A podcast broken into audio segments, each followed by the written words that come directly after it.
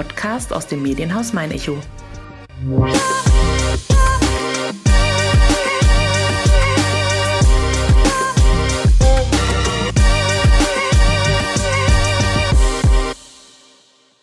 Die 30. Folge von meiner Schaffenburg bestreite ich mit einem Gast, den man Wiederholungstäter nennen darf.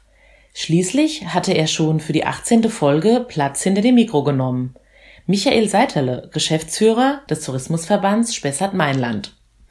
Allerdings ist der Aschaffenburger derart umtriebig, dass wir dieses Mal keine Sekunde lang über den Tourismus in unserer Region sprechen werden. Trotzdem ist der Anlass nicht minder schön. In seiner Freizeit bringt der 44-Jährige nämlich leidenschaftlich gern Ideen zu Papier und hat als Autor schon einige Kurzgeschichten, Gedichte und sogar einen Roman veröffentlicht. Ein Werk für Kinder gab es indes noch nicht. Bis jetzt. Das Adventsabenteuer Otto K.'s wilde Waldweihnacht versüßt die Wartezeit bis zum Weihnachtsfest. Und das wohl nicht nur jungen Zuhörern was ihn zu diesem Buch inspiriert hat, wann und wodurch bei ihm vorweihnachtliche Stimmung aufkommt und weshalb es für ihn Huhn statt Pony heißt, verrät er in der neuen Folge von meiner Schaffenburg. Des Weiteren sprechen wir über die erneut verschobene Aschaffenburger Buchmesse sowie seinen Einsatz für den Verein zur Förderung der Dichtung am bayerischen Untermain. Mein Name ist Nina Melis und wer Personen kennt, die Aschaffenburg und Umgebung lebenswert, bunt und besonders machen und die in diesem Podcast unbedingt einmal zu Wort kommen sollten, schreibt gerne eine Mail an podcast.mein-echo.de. Meiner Aschaffenburg Folge 30 und mir gegenüber sitzt ein bekanntes Gesicht. Hallo Michael. Hello again. Hallo Nina, schön wieder da zu sein.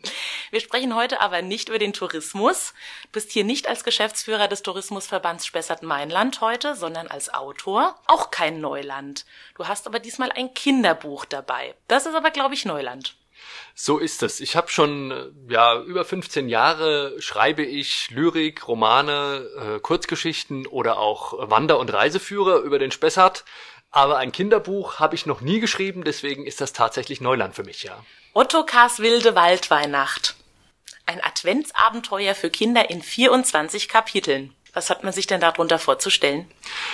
Naja, wie der Titel schon sagt, äh, handelt es sich hier um so eine Art literarischen Adventskalender. Das heißt, ich habe 24 Kapitel, für jeden Adventstag oder Abend dann ein Kapitel zum Vorlesen. Ich sage ausdrücklich zum Vorlesen, weil ich finde, und das habe ich übrigens auch an eigener Erfahrung mit meinen Kindern getestet, dass es sich ganz besonders gut eben zum gemeinsamen Lesen eignet. Und es ist ein Abenteuer, was sich über 24 Kapitel erstreckt und der Held ist Ottokar, ein Erdhörnchen im Zoo, der ja, sagen wir mal, relativ geschockt ist, als er am 1. Dezember erfährt, dass er dieses Jahr im Zoo die Weihnachtsfeier organisieren muss für alle Tiere und was das alles für, für einen Stress und für Nachteile mit sich bringt. Und in der Kurzschlussreaktion äh, fängt er dann an, wie das Erdhörnchen so tun, einfach mal wild drauf loszubuddeln und fällt dann unversehens in einen Keller und dann geht das ganze Drama und das ganze Abenteuer los. An jedem Abend gibt es dann einen Teil der Geschichte, den man eben vorliest mit einem Spannungsbogen wahrscheinlich und das Ganze gipfelt dann am Heiligabend. So ist es, ja. Also der Spannungsbogen ist tatsächlich da. Es wird, so habe ich das auch selber erfahren, immer mal wieder enttäuschte Gesichter von den Kindern geben, die sagen, jetzt will ich aber unbedingt wissen, wie es weitergeht, aber da muss man dann hart bleiben, denn das ist ja auch der Witz an der Sache, dass man die Spannung bis zum letzten Tag und damit bis zur letzten Seite des Buches hochhält. Sind es dann auch deine Kinder, die dich zum Buch inspiriert haben? Zur Thematik vielleicht nicht, aber sie haben mich dazu inspiriert, überhaupt mal was für Kinder zu schreiben. Und ich will da ganz ehrlich sein, das Ganze ist schon vor vier Jahren entstanden und zwar zunächst mal nur äh, aus privatem Interesse heraus, weil ich eben für meine Kinder so etwas mal machen wollte, um ihnen jeden Abend eine Geschichte, die es noch überhaupt nicht gab, weil sie eben von mir ist, zu schreiben. Und das habe ich dann vor vier Jahren zum ersten Mal gemacht und dann auch sozusagen am Objekt getestet und dann auch noch hin und hin und wieder äh, was angepasst und korrigiert. Das heißt, über vier Jahre lang wurde jetzt getestet. ja, beim ersten Mal war es noch, äh, waren es noch ja äh, wilde Ausdrücke äh, aus dem Computer. Dann äh, vor drei Jahren haben wir das Ganze dann gemeinsam nochmal in der Endversion getestet. Und äh, ja, dann ging eben die Idee los, dass man daraus wirklich äh, ein richtiges Buch machen konnte. Aber ein Kinderbuch lebt natürlich von den Illustrationen und da das durchaus nicht meine Kernkompetenz ist, musste ich mich erstmal auf die Suche nach jemandem machen, der das illustriert. Und wen hast du gefunden? Da habe ich die ganz wunderbare Sophie Silinski gefunden, die ich persönlich vorher gar nicht kannte, aber ich habe mal einen Rundruf im Bekanntenkreis gestartet, ob jemand sich zutraut, hier mich zu unterstützen. Und dann, wie das immer so ist, jemand kennt jemand, der jemand kennt. Und die Sophie war es dann, die sofort Feuer und Flamme war von der Thematik und die dann ganz wunderbare Zeichnungen dazu gemacht hat und dann eben zu jedem oder fast jedem Kapitel ihre eigene Interpretation der Geschichte zu Papier gebracht hat. Kindgerecht und kunterbunt, das kann ich sagen. Ich sehe es ja vor mir. Ja, so ist es. Also sie hat wirklich, äh, wie ich finde, eine sehr liebenswerte Hauptfigur geschaffen, den Ottokar, das Erdhörnchen, dessen große Leidenschaft es eben ist, Erdnüsse zu essen und äh, damit Loopings in der Luft zu beschreiben, bevor er sie dann knuspernd äh, hinunterschluckt. Äh, und drumherum gibt's aber noch viele andere Figuren, die genauso gut gelungen sind. Für welches Alter ist das Buch empfehlenswert? Also auch das kann ich äh, an, aus eigener Erfahrung äh, bestätigen. So, ich würde vorschlagen, zwischen, zwischen vier und neun, auch die Neunjährigen hören gerne noch zu und lesen nicht alles selber, äh, eignet sich das besonders für die Adventszeit. Mhm. Es kommen sogar alte Bekannte vor, der Knecht Ruprecht ist dabei und auch der Nikolaus. Ja, äh, man kennt die Namen, aber ich interpretiere sie etwas anders. Der Nikolaus ist bei mir ein vergesslicher, schrulliger Typ, der äh, total entsetzt und, und ja und auch enttäuscht äh, Ottokar um Hilfe bittet, weil er nämlich diverse Kinder bei der Bescherung vergessen hat zum Nikolaustag und Ottokar hilft dann natürlich aus. Und Knecht Ruprecht ist äh, zwar auch sein Gehilfe, aber in meinem Fall ein ja etwas frecher und vorlauter Nymphensittich. Wie viel Selbsterlebtes hast du denn einfließen lassen? Ich spreche natürlich nicht von einem Leben im Zoo, aber wenn du schon sagst, ein frecher Nymphensittich oder vielleicht auch die schrulligen und nervenden Cousinen, die ja auch eine Rolle spielen, ist da etwas autobiografisches dabei? Also in vielen meiner Werke ist das so, aber in diesem Fall muss ich sagen, das ist alles reine Fantasie. Ich habe bisher noch nie das Bedürfnis verspürt, mich als Erdhörnchen zu fühlen. Äh, aber, aber das ist alles mehr oder weniger äh, der Fantasie entsprungen, wobei ich sagen muss, wenn man mal eine Idee hat, um wen es geht und wo das Ganze hinführt, dann schreibt sich der Rest eigentlich relativ einfach von selbst. Mhm. Es erscheint dieses Mal als Book on Demand. Kannst du uns da erklären, was das bedeutet? Ja, das bedeutet, dass das im Selbstverlag erschienen ist. Das gibt's ja heutzutage immer häufiger. Also es ist so, dass ich dieses Buch nicht über einen nennen wir es mal, einen in Anführungszeichen richtigen Verlag veröffentlicht habe, wo der Verlag das wirtschaftliche Risiko trägt und eben auch das Lektorat übernimmt und den Satz, sondern in dem Fall habe ich das alles selbst gemacht, unterstützt eben durch die Illustratorin und durch einen Grafiker, so dass dann ich aber auch das wirtschaftliche Risiko habe und aber auch bestimmen kann, wie es veröffentlicht wird, wie der Preis ist, wie der Titel ist und wie das Ganze vertrieben wird. Genau, Vertrieb. Man kann es über dich beziehen oder aber auch hier im stationären Buchhandel. Da kann ich ganz, ganz deutlich eine Lanze für den stationären Buchhandel äh, brechen. Äh, jeder, der da Interesse hat, soll bitteschön zur Buchhandlung im Ort in der Stadt gehen und es sich dort bestellen. Denn die Städte leben davon und die Hand Buchhandlungen leben davon, dass Leser zu ihnen kommen und deswegen bitte gerne in den Handel gehen. Jawohl. Bist du denn jetzt dank Ottokar schon in vorweihnachtlicher Stimmung? Bei mir und bei uns in der Familie gibt's ein ganz klares Datum, wann die weihnachtliche Stimmung zu beginnen hat. Und zwar ist das der St. Martinszug, den wir ja auch mit den Kindern immer begehen. Und da darf ich dann zum ersten Mal meine Leibspeisen, Spekulatius, Lebkuchen, Dominosteine und äh, Christstollen zu mir nehmen. Und dann beginnt auch die Adventszeit. Und das ist jetzt eben auch die Zeit, sich schon vorzubereiten, wie man die Advents Zeit gestalten kann. Absolut. Das klingt aber auch nach ziemlich festen Ritualen, die ihr verfolgt. Wenn du sagst, der, der St. Martinszug gehört dazu, dann eben gewisses Gebäck. Also das ist euch schon wichtig, dass gewisse Rituale gepflegt werden? ich würde es jetzt gar nicht bewusst so sagen, dass es wichtig ist, aber wir machen das einfach und es gefällt uns allen. Mhm. Und äh, auch die Kinder, wo man ja vielleicht der Meinung sein könnte, dass denen das gar nicht so wichtig ist, die, die freuen sich richtig drauf auf die Zeit, wenn dann eben die Kerze angemacht wird und es viel Gebäck gibt und eben auch viel gelesen oder gesungen oder Musik gehört wird. Das ist genau der Faktor, den ich jetzt auch ansprechen wollte, dass viel gelesen wird. Das ist für euch anscheinend nicht nur wichtig, sondern es wird auch praktiziert. Ist das was, was vielleicht auch einfach weniger geworden ist, dieses bewusst Zeit nehmen, zusammen lesen und dadurch, dass ihr das macht, werdet ihr euch da auch bewusste Zeitfenster wahrscheinlich dafür suchen. Das ist ja wahrscheinlich nichts, was einfach so nebenbei passiert. Nee, das ist richtig. Also das ist dann klassisch das, das Vorlesen vor dem, vor dem Schlafengehen. Ja, das machen wir eigentlich schon immer. Es ist aber schon so, dass ich gemerkt habe, dass es auch wirklich eingefordert wird dann und dass die Kinder das wirklich genießen, wenn man sich die Zeit nimmt. Es ist ja nicht nur der, der Inhalt der Geschichte, sondern es ist auch die, die Zeit des Zusammenseins, die dieses Vorlesen dann bietet. Mhm. Und übrigens ist es auch ähm, und das hat mich auch darin bestärkt, das Buch jetzt auch herauszugeben und weiter zu verfolgen, ist es immer wieder ein schönes Gefühl zu sehen, wie Kinder in solche Geschichten noch viel intensiver eintauchen mit ihrer Fantasie, als man das, als man das selbst als Erwachsener vielleicht tut. Ein Beispiel dazu, in der Geschichte des Buches äh, muss Ottokar dann in einer ganz kritischen Situation, um sich und seinen Kumpel, den Olm Günther, äh, zu retten. Olm äh, Günther. Ja, der Günther mit Haar und ohne Haar. Genau. Ja. Ähm, äh, er muss die beiden retten und er kann sie aber nur retten, indem er ja ein Stück seines Fells opfert. Er muss dem bösen Marder ein Stück seines Fells abschneiden, damit der sie befreit aus einem Meerschweinchenkäfig, wie sie da hingekommen sind, äh, das steht im Buch. Und äh, als ich dieses Kapitel vorgelesen habe, da habe ich schon gemerkt, dass äh, meine Kinder äh, ja sehr bedrückt sind und sehr traurig, dass der Ottokar, der natürlich selber auch ähm, viel weint dann in diesem in diesem Kapitel und dass sie sehr mitgelitten haben. Aber ich habe das, das war okay. Und abends dann später es war eigentlich schon viel zu spät, höre ich plötzlich ja tiefes Schluchzen aus dem Kinderzimmer, weil eine meiner Töchter es nicht verkraftet hat, dass der Ottokar jetzt so leiden musste und sie kam dann zu mir und hat gesagt, bitte mach, dass das wieder gut wird und dass es gut ausgeht. Und da habe ich erstmal gemerkt, welche Wirkung solche Texte auch in, in Kindergehirnen und in der Fantasie ja, erzielen kann. Ja. Inwiefern haben deine Kinder denn dann mitgeschrieben an der Geschichte? Oder hast du dann extra vielleicht auch etwas umgeschrieben? Also, dass es gut ausgeht, das denke ich, kann ich verraten und auch die, die tragische Situation des Schwanzfells wird sich irgendwie lösen. Ähm, es ist aber schon so, dass nicht nur inhaltlich der ein oder andere Tipp kam, könnte man nicht den dann das sagen lassen, äh, aber viel mehr, und das habe ich gedacht, äh, muss ich sagen, hätte ich gar nicht so erwartet, waren äh, logische Fehler, die, die ja in jedem, wenn man schreibt, immer mal vorkommen, dass einer plötzlich was sagt, was er schon vorher gesagt hat, oder dass im Bild er, sagen wir mal, ein rotes T-Shirt anhat, im Text steht aber ein grünes T-Shirt. Solche Sachen, die sind meinen Kindern mehr aufgefallen als mir selbst bei der äh, Überprüfung dann später. Wow, mit großer Aufmerksamkeit dabei. Ja, auf jeden Fall. Apropos Aufmerksamkeit, wie sieht denn bei euch das Weihnachtsfest aus?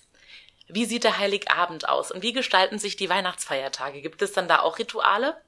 Äh, das hängt immer auch ein Stück weit davon ab, wo wir sind. Das ist wahrscheinlich in fam vielen Familien so, dass man sich überlegt, bleibt man zu Hause oder geht man zu, zu den Eltern des Vaters oder zu den Eltern der Mutter. Und je nachdem, wo wir da sind, äh, gibt es aus dem Eltern, jeweiligen Elternhaus übernommene Rituale. Deswegen äh, kann ich da jetzt nichts sagen, was immer so, immer gleich stattfindet. Was wird beispielsweise aufgetischt? Da sind wir ganz klassisch unterwegs an Heiligabend mit Bratwürsten und Kartoffelsalat. Mhm. Beziehungsweise Würstchen und mhm. Kartoffelsalat, solche Sachen. Und ja. gibt's dann auch ein Traditionsgericht für die Weihnachtsfeiertage? Äh, das tatsächlich nicht, sondern da gibt's dann immer großen Familienrat mit Einbeziehung der Kinder, was wir da denn machen und könnten. Der Tag dann. ja. Haben denn die Kinder schon erste Wünsche geäußert? Also wurden vielleicht sogar schon die ersten Wunschzettel abgegeben? Ich habe noch keinen Wunschzettel gesehen ich denke, was immer mal gerne kommt, ist das klassische Pony oder das Haustier. Und zwar in echt. ja, natürlich, das darf auf keinem Wunschzettel fehlen, aber bis jetzt ist mir da, beziehungsweise natürlich dem Weihnachtsmann, nichts Näheres bekannt. Und über das Pony wurde immer großzügig hinweggesehen. Ja, im Moment habe ich mich dann vor zwei Jahren dazu breitschlagen lassen, drei Hühner anzuschaffen. Äh, die sind jetzt zwar nicht Ponygröße, aber immerhin ein erster Schritt hin zu einem Haustier. Korrekt. Wir unterbrechen für einen kleinen Werbeblock. Ihr möchtet täglich alle aktuellen News, Videos, Podcasts und Themenblogs aus eurer Region? Auch unterwegs wollt ihr keine Infos verpassen und immer wissen, was vor eurer Haustür gerade wichtig ist? Mit der Mein Echo Newsflat seid ihr immer up to date.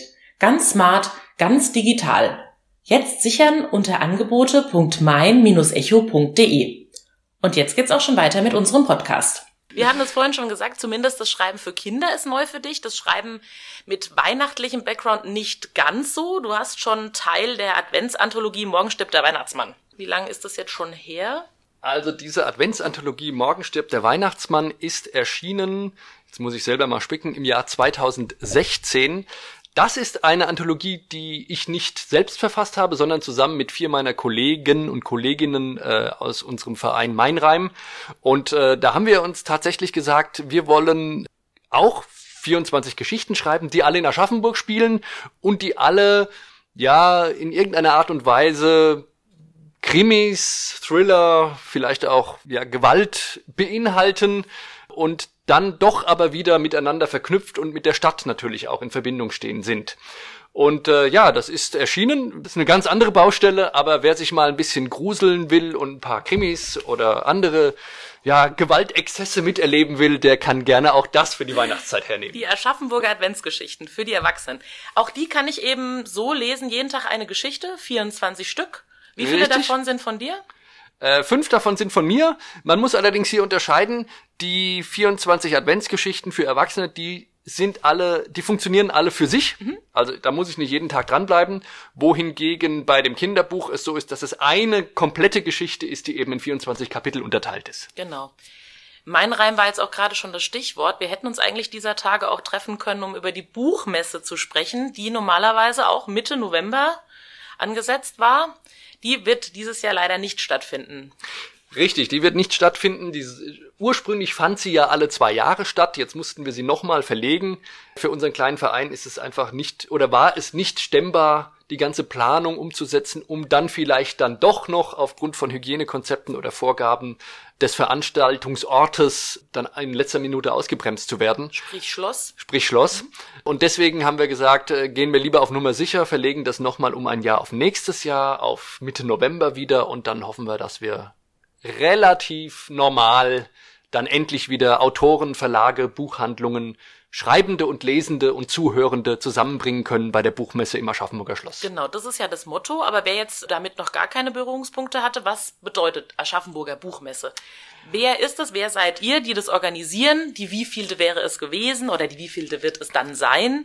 Ja, also wir sind der, wir sind Mein Reim, der Verein zur Förderung der Dichtung am Untermain e.V. und wir schreiben nicht nur zusammen Gedichte und Literatur, sondern wir organisieren eben auch die Aschaffenburger Buchmesse im Schloss, die erstmals im Jahr 2014 im Riediger Saal des Schlosses stattgefunden hat, dann 2016, 2018 auch wieder und jetzt eben 2022 wird es dann die vierte Auflage sein. Und was wir dort tun, ist letztlich eine Plattform für regionale Literatur zu schaffen. Zum einen, dass regionale Verlage, aber auch Buchhändler die Möglichkeit haben, an Ständen ihr, ihr Sortiment auszustellen.